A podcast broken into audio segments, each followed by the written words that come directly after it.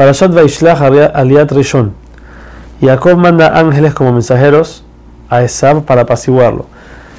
Les dice que le cuenten a Esab cómo estuvo en casa de Labán y con todo y que cumplió con todas las mitzvot, la bendición de su padre no se cumplió, entonces no tienes por qué odiarlo. Más todavía, Yitzhak le prometió que él va a tener del fruto de la tierra y lo único que él tiene que es rebaños y vacas, o sea que la, bendición no se cumplió, o sea que no tienes por qué odiarme.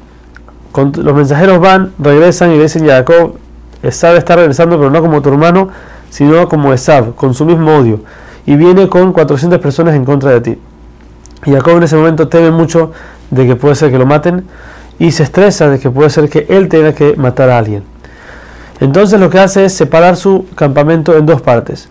Así él dice, si es que viene Esab a pelear con uno, el otro automáticamente se escapará, porque yo voy a pelear contra él y no voy a dejar que toque al segundo. Luego de eso le reza a Hashem y le pide que por favor lo salve. Él menciona en su, en su rezo dos veces el nombre de Hashem, aludiendo a las dos veces que se le apareció y le prometió que lo iba a cuidar y lo iba a salvar y le iba a dar la tierra.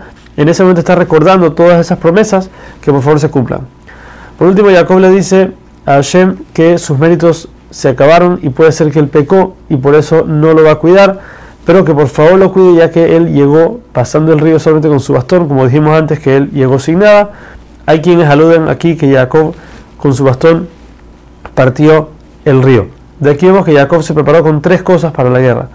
Con el rezo, que fue lo que rezó a Jacob, con un regalo, que vamos a ver más adelante cómo le manda a Esab un regalo, y por último, con la guerra.